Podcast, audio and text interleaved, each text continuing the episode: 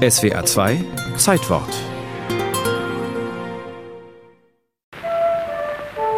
Mein Name ist Charles Lindbergh. I believed that Lindbergh was Durch seinen Ozeanflug wurde Lindbergh zu einem, wenn nicht zu dem größten Helden des 20. with Jahrhunderts.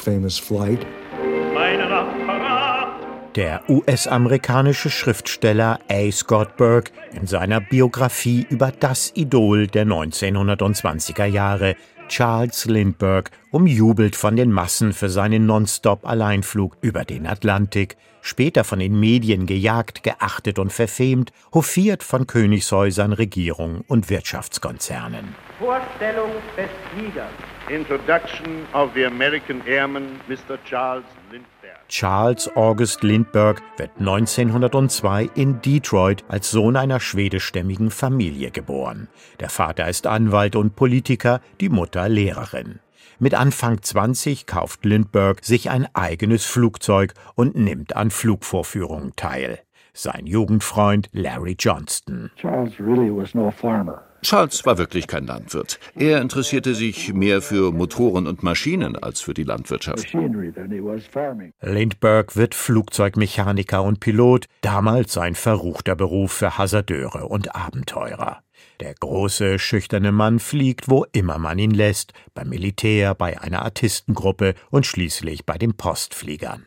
Es ist die Zeit der Rekorde. Der höchste Flug, der längste Flug, der erste Flug über den Ärmelkanal.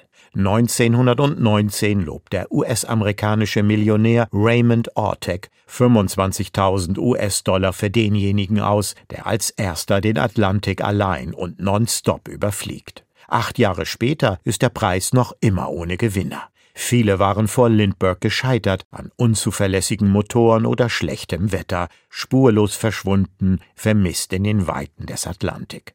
Am 20. Mai 1927 morgens startet Lindbergh mit seiner Spirit of St. Louis getauften Maschine vom Roosevelt Field in New York. This is Lowell Thomas in New York. He made it. 5800 Kilometer am Steuerknüppel seiner einmotorigen Propellermaschine ohne Funkgerät und Sextant und nur mit einem Liter Wasser und einigen Sandwiches als Proviant. Dazu eine Armbanduhr, Karten und ein Kompass. Trotzdem gelingt ihm nach 33 Stunden das bis dahin Unmögliche. Im Alleinflug überquert Lindbergh nonstop als erster Mensch den Atlantik. Wach zu bleiben sei das größte Problem gewesen, wird er später den Reportern erzählen. Charles A. Lindbergh, Lucky Lindy as they call him, landed at Le Bourget Airport, Paris at 5:24 this afternoon, thus becoming the first person to fly New York to Paris non-stop.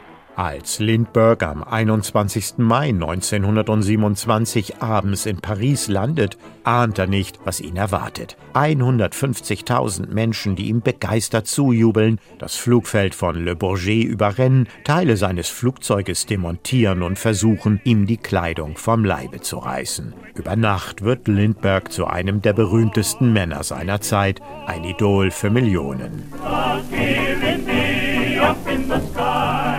Zurück in den USA wird Lucky Lindy, wie ihn die Presse nennt, als Nationalheld gefeiert, mit Salutschüssen und Konfettiparade. Von der US-Regierung erhält er die höchste militärische Auszeichnung. Später wird Lindbergh weitere Rekordflüge unternehmen nach Mexiko, Japan und China. Und er wird zur Hauptfigur der aufstrebenden US-amerikanischen Luftfahrtindustrie. Up Christmas time.